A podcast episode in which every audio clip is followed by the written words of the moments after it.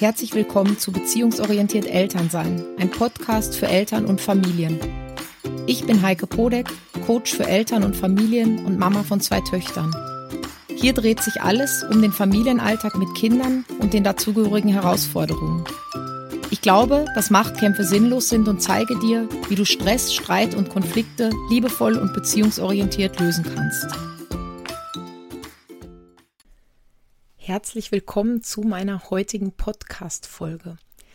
Von seinen Kindern Gehorsam zu verlangen, ist längst nicht mehr das, was viele Eltern wollen. Das heißt, Kinder müssen nicht mehr gehorchen. Sie sollen allerdings mit ihren Eltern zusammenarbeiten.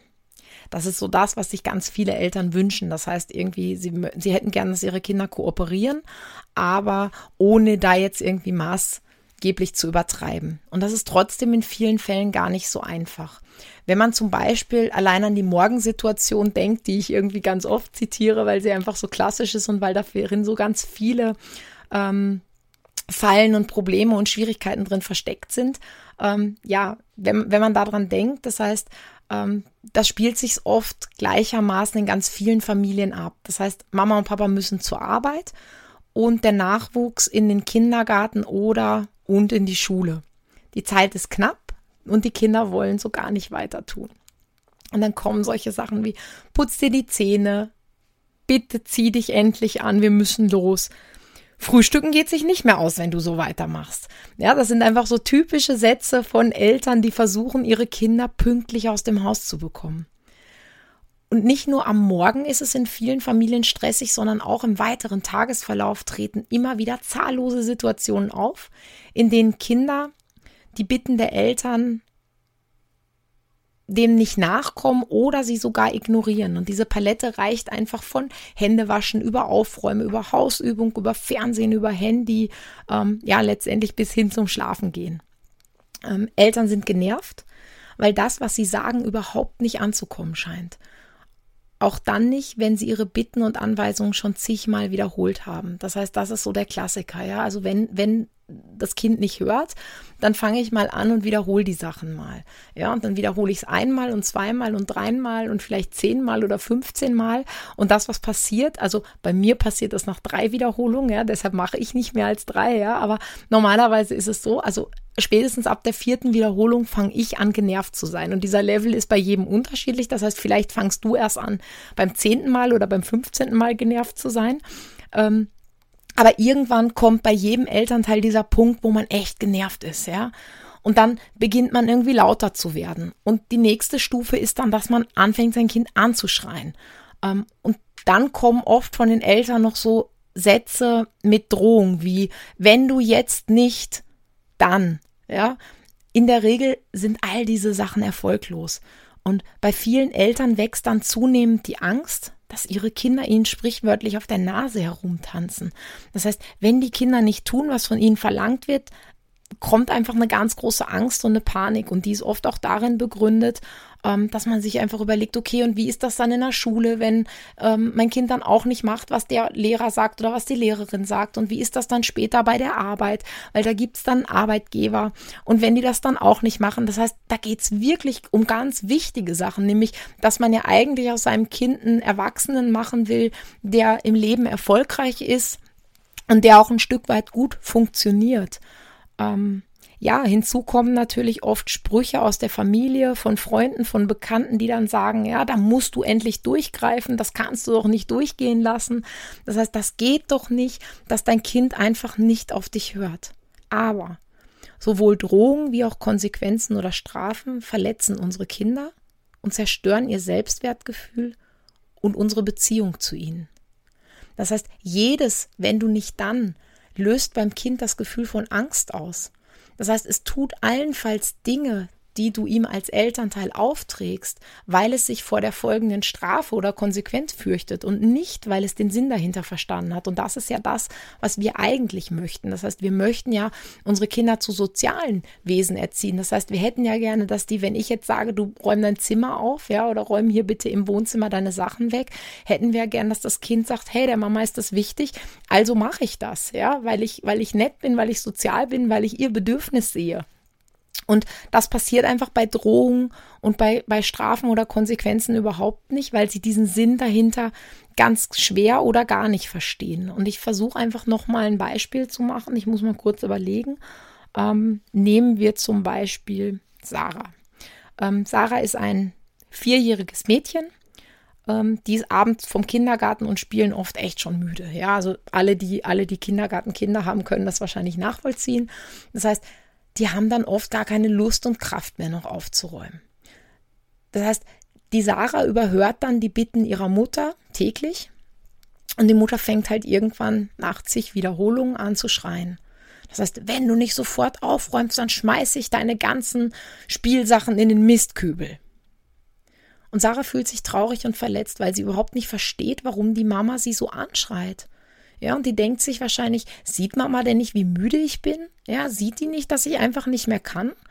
Und dann kriegt sie es mit der Angst zu tun und beginnt irgendwie alle Kräfte zu mobilisieren und aufzuräumen. Und das, was ich dir mit diesem Beispiel sagen will, ist, dass sie überhaupt nicht versteht, warum Aufräumen wichtig ist oder besser noch, warum Aufräumen am Abend ihrer Mama so wichtig ist, sondern sie tut das aus Angst und mit einem negativen Gefühl. Ja, und darüber hinaus fühlt sie sich von ihrer Mama unverstanden und ärgert sich über sie. Das heißt, es macht einfach auch was mit der Beziehung zwischen den beiden.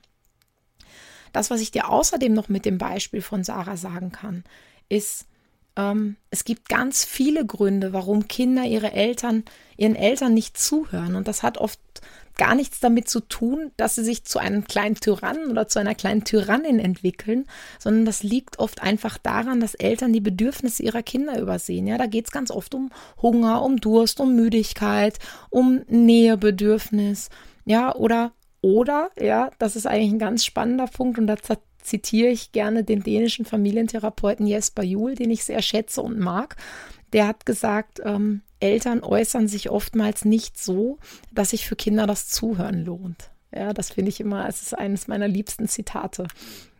Das heißt, Eltern sagen oft einfach nicht klar, was sie wollen. Ja, wir verpacken das in ganz viele Sachen. Wir verpacken das in Fragen. Wir verpacken das in Wischiwaschi-Sätze. Ja, das Kind antwortet dann mit Nein. Ja, dann habe ich das Gefühl, mein Kind arbeitet absichtlich dagegen ähm, anstatt einfach wirklich zu realisieren, hey, das hat einfach nur meine Frage beantwortet. Wenn ich mein Kind frage, magst du dir bitte die Schuhe anziehen? Ja, und mein Kind sagt nein.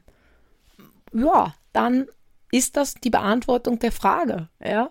Und dann trotzdem drüber zu fahren und letztendlich zu sagen, okay, aber wir müssen jetzt Schuhe anziehen, ist dann ist natürlich der Konflikt vorprogrammiert und den hättest du vorher abfangen können. Das heißt, das, worum es geht, ist wirklich eine ähm, andere Art von Kommunikation, sich anzueignen, damit Beziehung funktionieren kann. Und diese ganzen Fragen und dieses Höfliche ist in der Dra Welt da draußen total sinnvoll. Aber gerade in persönlichen Beziehungen wie denen zu unserem Partner und denen zu unseren Kindern, da brauchen wir einfach eine andere Sprache und zwar eine ehrliche und authentische Sprache. Das heißt, sonst kommt es da wirklich zu ganz vielen Missverständnissen und Konflikten. Und ich möchte dir heute drei Tipps mitgeben, wie du zu so einer authentischen und klaren und ehrlichen Sprache kommst und die Kommunikation mit deinem Kind einfach nachweislich verbesserst. Ja, und Tipp Nummer eins ist, verwende ich Botschaften, ja, und das klingt oft so abgedroschen, ja, dann sagen viele, oh, das habe ich eh schon gehört. Aber ich finde, man kann das wirklich nicht oft genug sagen, weil in ganz vielen Situationen, gerade wenn es um Konflikte geht, dann formulieren wir unsere Bedürfnisse nicht als Ich-Botschaft, sondern wir sagen, du musst dringend mal wieder aufräumen, du musst deine Hausübung machen, wie kannst du das vergessen? Ja, du musst, du musst, du musst. Und all diese Sätze beinhalten Kritik und auch Abwertung gegenüber deinem Kind. Und dein Kind fühlt sich dadurch verletzt, ist traurig und manchmal auch wütend. Und solche Gefühle, also wenn ich mich verletzt bin, fühle, wenn ich traurig bin und mich wütend fühle, ist das einfach keine gute Voraussetzung, dass ich dem Wunsch meines Gegenübers, also in dem Fall jetzt der Mama nachkomme oder dem Papa. Ja, mag ich dann nicht. Deshalb wirklich, also von ganzem Herzen, auch wenn es noch so abgedroschen klingt, verwende ich Botschaften. Ja, sprich von deinen Gedanken und deinen Bedürfnissen, ohne dein Kind zu verletzen oder zu kritisieren. Also Tipp 1. Ähm, ja, den zweiten Tipp, den ich dir ganz dringend mitgeben möchte, ist, finde deine Werte.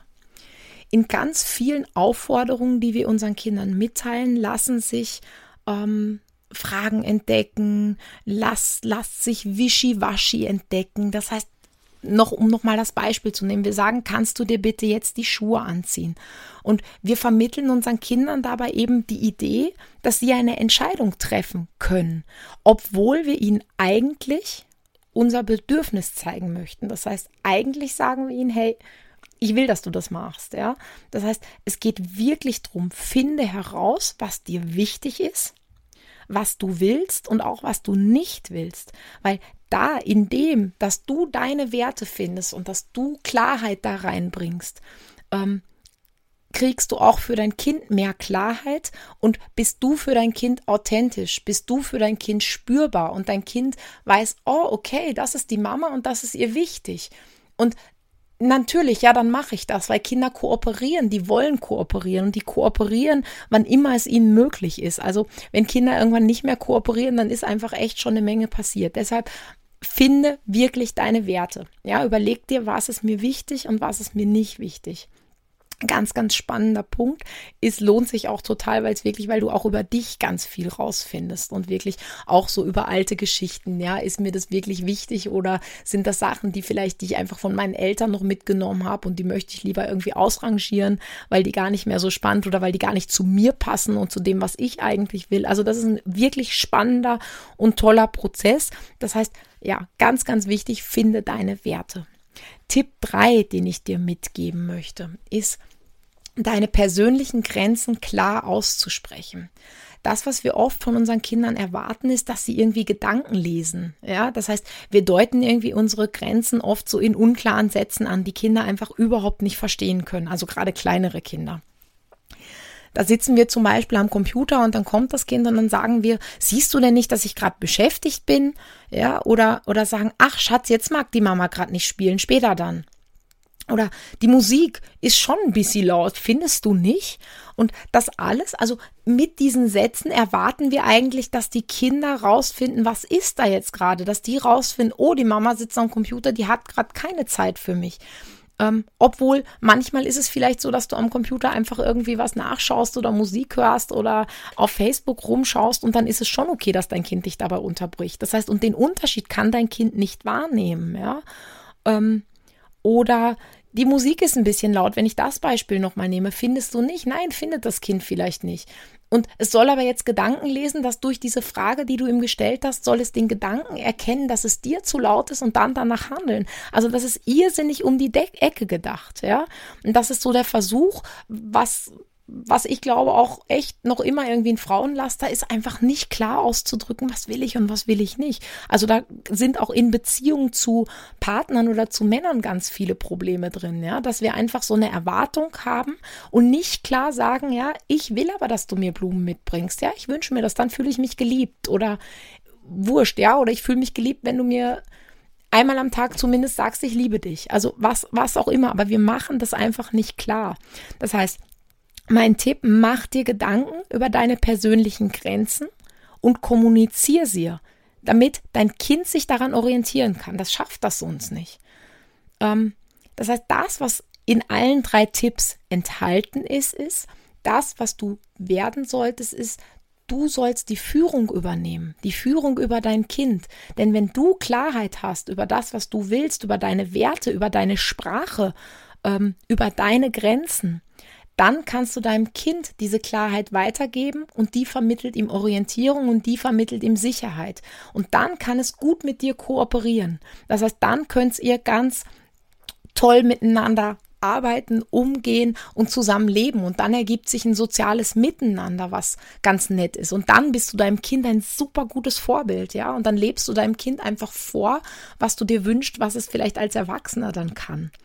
Ja, und bei allem dem dürfen wir Eltern eines, finde ich, nie vergessen. unsere Kinder sind keine kleinen Erwachsenen. Ja, die haben ihre ganze Kindheit wirklich Zeit, sich auszuprobieren. Das heißt, die haben Zeit, ihre eigenen Erfahrungen zu machen, die haben Zeit zu lernen. Also gerade nach so einem anstrengenden Kindergarten oder Schultag, an dem die Kinder einfach echt den ganzen Vormittag ähm, sich angepasst haben an die dortigen Regeln, ja, an unterschiedliche Lehrer, an unterschiedliche Pädagogen, an unterschiedliche Betreuer, an unterschiedliche Kinder, ähm, sich dem Zeitplan dort ähm, angepasst haben, tut es einfach gut, wenn Eltern zu Hause auch mal fünf gerade sein lassen.